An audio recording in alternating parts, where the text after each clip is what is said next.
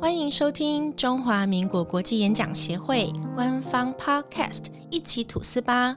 我是今天的北区主持人冠岑。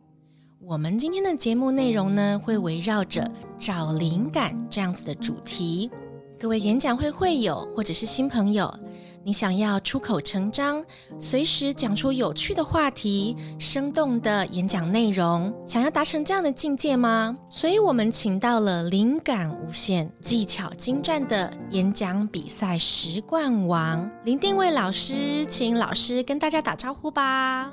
万成好，线上的各位朋友，大家好，我是林定位。好，我现在稍微介绍一下丁伟老师的这个资历哈。那我看了以后觉得相当的惊讶，因为老师描述他过去其实是一位内敛羞涩、一天说不到三句话这样子的个性，到现在超过七十场的参赛经验，十七年的参赛经历，成就了六项的台湾区全国冠军以及三座国际演讲比赛冠军的荣耀桂冠。在这过程当中，始终不变的是自我精进和超越突破。这就是我们的林定位定位老师。是，谢谢啊。其实，在国中时期，真的是很害羞、很内向，因为那时候就读的是南部的私立学校，成绩挂帅之下呢，很容易就因为差一分，就必须要被老师打一下。所以那时候从不敢讲话、不想讲话，到最后真的是不会讲话了。还好有演讲这个平台，让我重新找回自己，站到舞台上展现自我，这才发现原来人有无限的可能，只要你愿意的话。哦，谢谢老师为我们这样子解释和引导。我想请问我们的这个十冠王丁伟老师哦，您觉得如果一个想要参加演讲会或是对演讲会有兴趣的朋友，他问我们，问我们这些演讲会友说。为什么要练习演讲？练习演讲，演讲讲得好，这个能力对各行各业的人有什么帮助？对他有什么帮助？您会怎么说呢？是的，谢谢冠岑。其实我担任讲师或者是练习演讲这么久以来，经常有人会问我一个问题：其实讲话大家都会啊，为什么还要到所谓的什么演讲协会去训练啊？难道去那里是为了训练之后回来吵架可以赢我老公，还是赢我老婆吗？其实我们来演讲会最主要的就是学习两大主轴，一个是沟通，一个是领导。我觉得还可以有一个附加的，就是被领导和聆听。沟通有时候是起始于聆听，所以与其说我们说给别人听，不如说我们先听听看别人在说什么。因为沟通其实就像打网球，它是一个双向的，必须你来我往，才能够有一个好的共鸣。那来演讲会其实。就是与人沟通的过程。那在演讲会是一个国际型的组织，也有很棒的一个领导团队在为大家服务着。那我们每个人在学习领导以及被领导的过程当中，就很需要沟通的这一项工具。回到我们现实的工作职场，我相信各行各业都有自己的本职学能。我自己本身是老师，说话当然不在话下，每天都在说话。但我发现很多同样是身为老师的人。除了上课，他什么也就不会。例如，要他到啊外头跟别人分享个简单的三分钟，你会发现离开了课本，他忘了他自己是谁。所以你可以了解到的是，当一个以说话为每天家常便饭的老师，都可能出现这样的问题了。那么我们还能说，说话和沟通不需要学吗？当然，有人是天赋异禀，他不用学就可以沟通表达的很好。但我相信，更多的人，我们要学习在不同的领域和不同的对象进行不同目的的沟通，这就是我们来到专业团体演讲协会的目的喽。啊，谢谢定位老师的这些回应以及啊说明哦。我倒觉得刚刚听到一个呃，练习演讲是要吵架吵赢人家吗？我反而觉得，我的确在演讲会里面学到一个很重要的技巧，是老师提到的聆听技巧。是，尤其是我们在做讲评的时候，往往采用的是呃三明治讲评法或者是 ABA 这样子的架构。嗯，我发现对于伴侣或是家人，甚至是好朋友。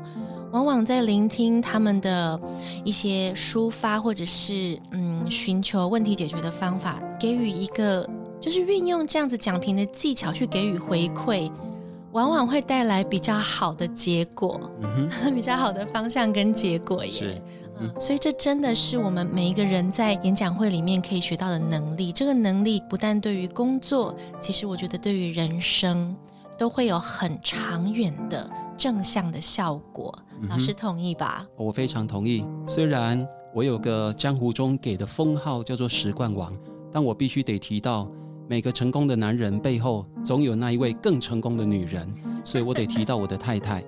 啊，她是我一辈子的牵手。我常说，我透过练习演讲，我得到的是奖杯，我得到的是小聪明，因为我会演讲。但是我老婆，我太太，她会沟通，所以她有大智慧。就算我在演讲会打滚了将近十二年，我发我发现我压根儿就不会想跟他吵架，因为我心知肚明，怎么吵都吵不赢他。而且夫妻之间根本不需要透过所谓的吵架才能达到沟通，不是吗？所以我们有更良善的、更正向的沟通，也就是表达、聆听。那夫妻之间其实也不需要存在着讲评，有时候就是站在相同的立场当中，寻求最大公约数。嗯这就是我想夫妻之间或人与人之间相处最大的道理。很多来到演讲会学习很久了，都会用讲评的眼光或角度去看待身边人的话语。哦那我觉得那是只是学到演讲的皮毛，并没有学到精髓。演讲或者是讲评，最终的目的都是要回归到初心。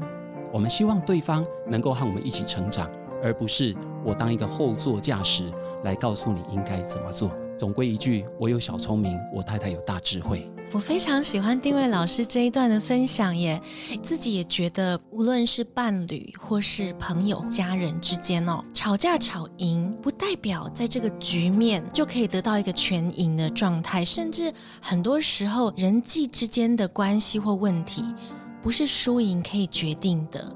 是，所以我在这些年，我自己从呃一些演讲技巧或是经验当中得到的是，如果我今天要说出的话，对我跟听的人之间的关系不会有任何的改变。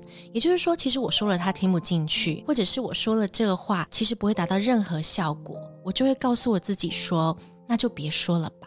是，我很喜欢老师刚刚的分享说，丁伟老师的太太会沟通，因为的确沟通是人际之间重要的桥梁，因为沟通才会有双向的互动。之前有听过一些伴侣之间的对话嘛，往往是女生只是想找个。嗯，抒发心情、抱怨的对象，可是男生却往往想要提供问题的解决方法。啊哦，那就会带来很多的争执哦。那希望我们听众朋友也能从我们今天的一些分享或说法里面，得到一些智慧，来面对你们跟身边人的一些关系。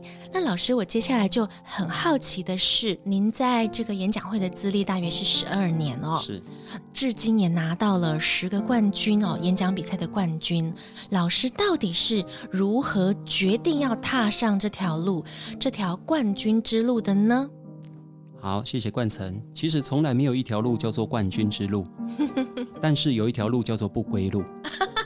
国中的时候，我自己口语表达真的是有障碍啊，一天真的只说不到三句话。从一开始的不想讲，到最后的不敢讲，那到最后最后的不会讲。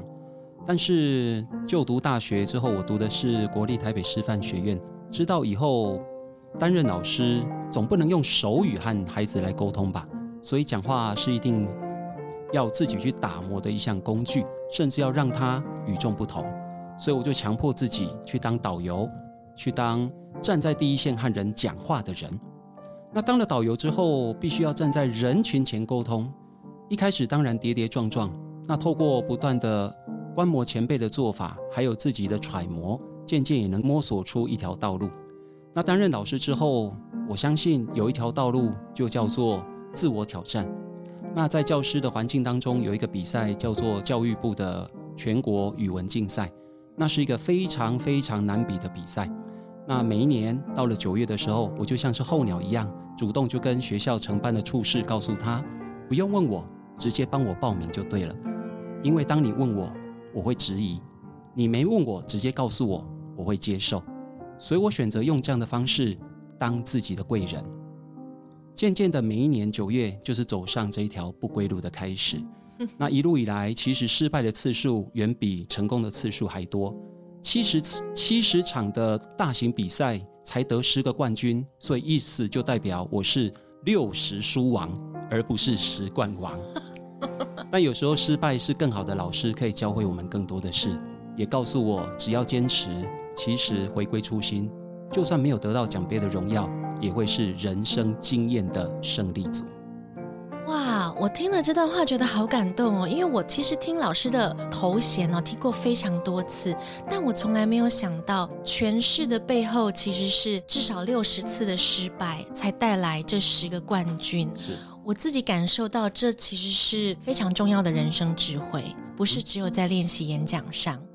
所以听老师刚刚的分享。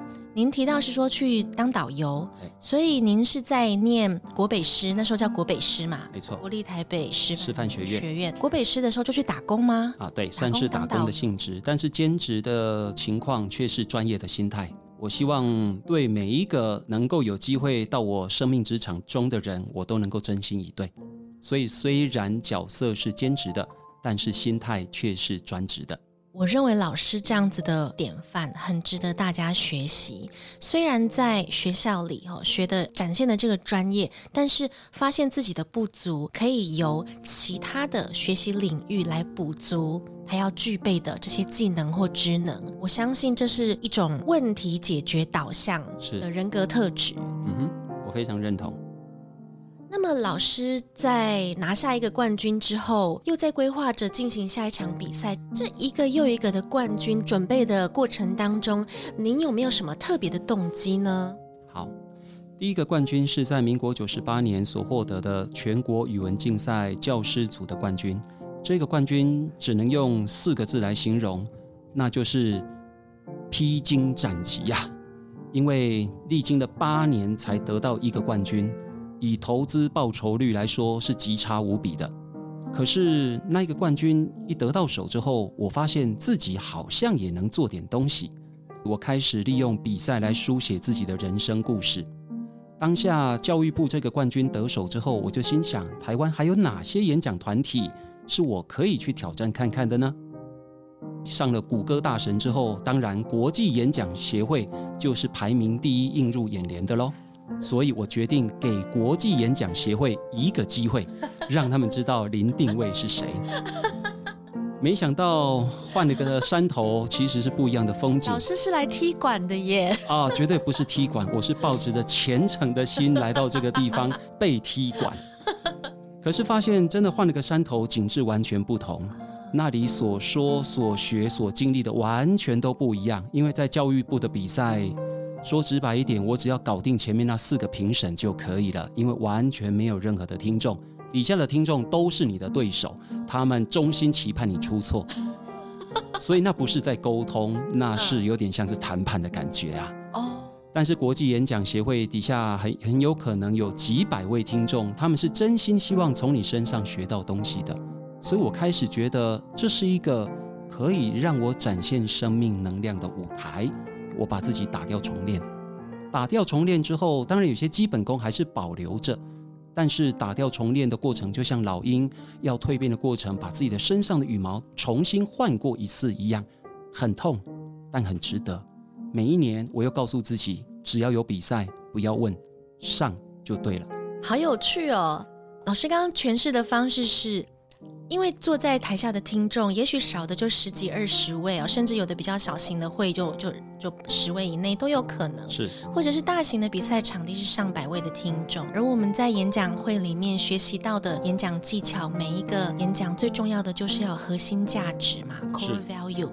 所以，听众从每一个演讲里面都可以得到一些智慧或启发。我们说 inspiration 的部分。那老师说把自己打掉重练，我想这也是另一番风景耶。站上了另外一个山头，就创造，而且是您去创造了一个不同的风景，对不对？像这样子，而且老师说。用了八年的时间披荆斩棘去得到一个冠军，其实这个概念呢，我刚刚就我刚才就联想到，这不就跟买股票一样吗？你买了一个绩优股，你就是要放着啊，存股啊，历经大风大浪也不要马上的把它放弃出清嘛。有一天你这只股票就浴火凤凰了，对不对？嗯，这个比喻非常的恰当。虽然我在股票从来没有得利过，但是我在演讲会却认为它的确是一只金鸡母，值得永久的抱住啊！哈。啊，谢谢老师接住我的球哈！我这人有时候喜欢去连接一些比较有趣的联想，或许能够让大家有更深的体会。那么，当然，老师刚刚也提到说，这么长的历程当中，不论是在过去准备这种全国国语文竞赛的演讲比赛，或是后来在演讲会里面的磨练哦，您在追寻目标的过程当中，难免会有失败，是，那也一定会有低潮。您如何克服低潮？你会怎么去鼓励也在低潮当中的会友？例如说，讲到素材不知道该讲什么，或者是这好像都在分享生命故事或经验，可是我其实不想分享我的东西。老师觉得，首先就是您怎么克服低潮，您怎么鼓励也在低潮当中的会友。好，谢谢冠成。其实成功是偶然，失败是必然。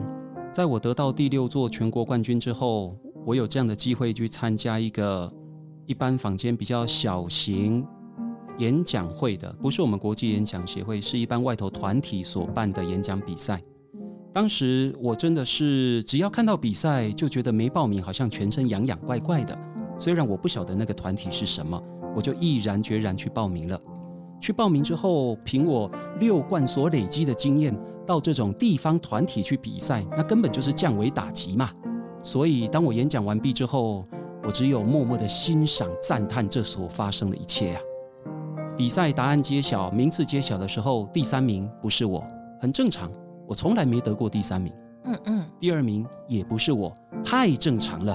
我永远是最后一个被报出名字的那一个。啊，第一名也不是我，啊，我心想应该会有并列吧，因为这一场同场太精彩了。嗯嗯，结果没有并列，第一名就只有一个，意思就是我连前三名都没有。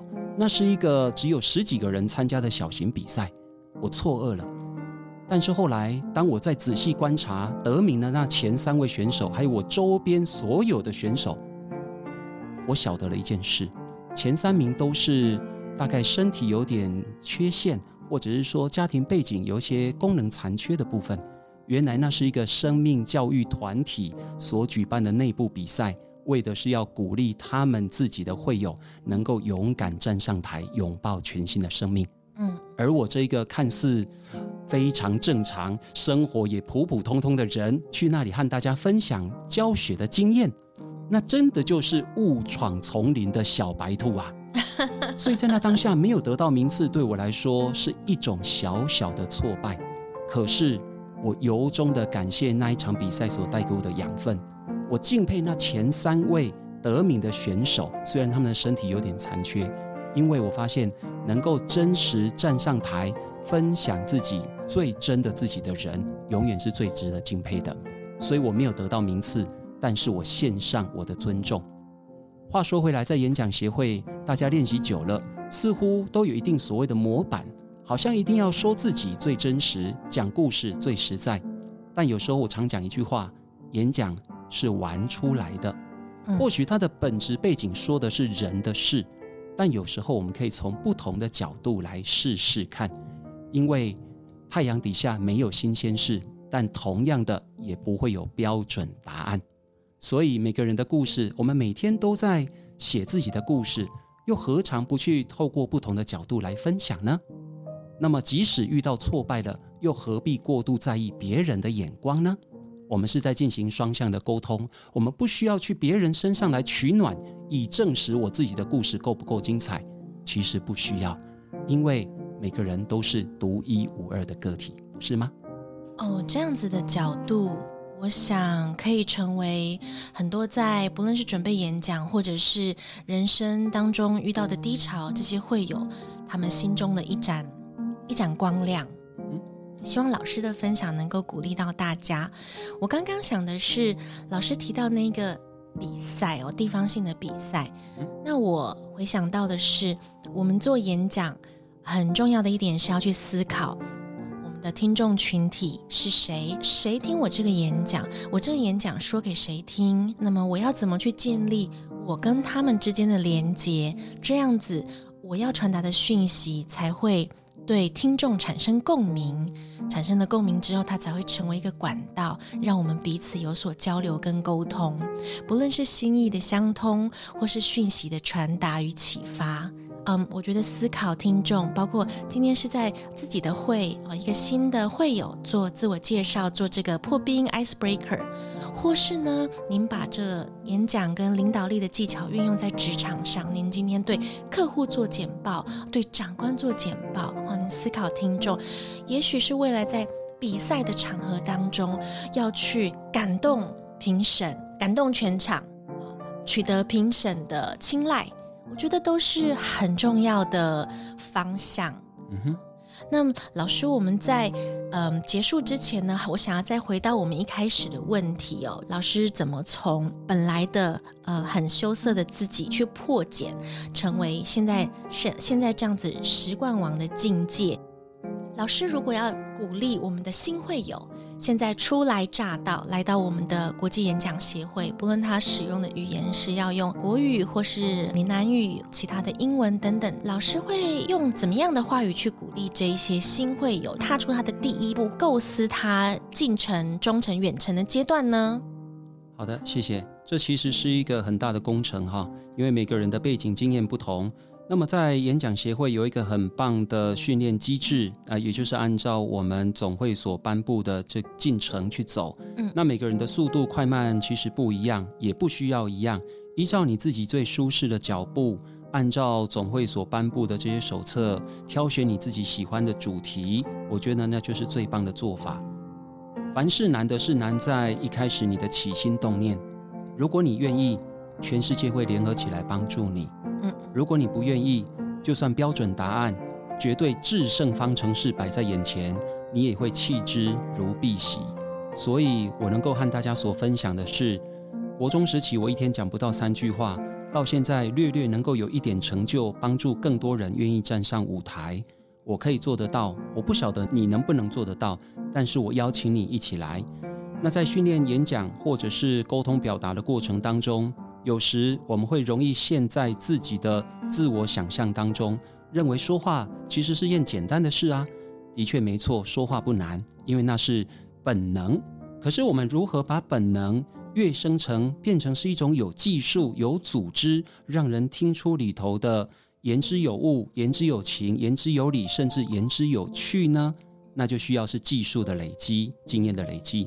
这时候有一个好的团体。就能够帮助你，里头大家都是无私的奉献、热情的交流。那我想就是国际演讲协会，在全世界有这么多的分会，在台湾有这么多的分会的组织，都可以无私的来帮助你。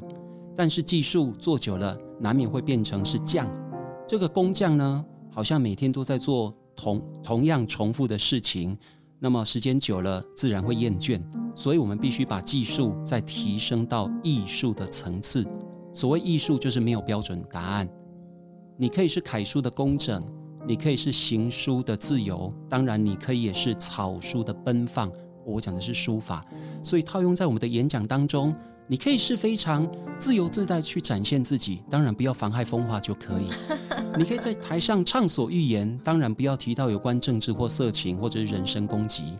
在这个前提之下，你有好多好多好多可以分享。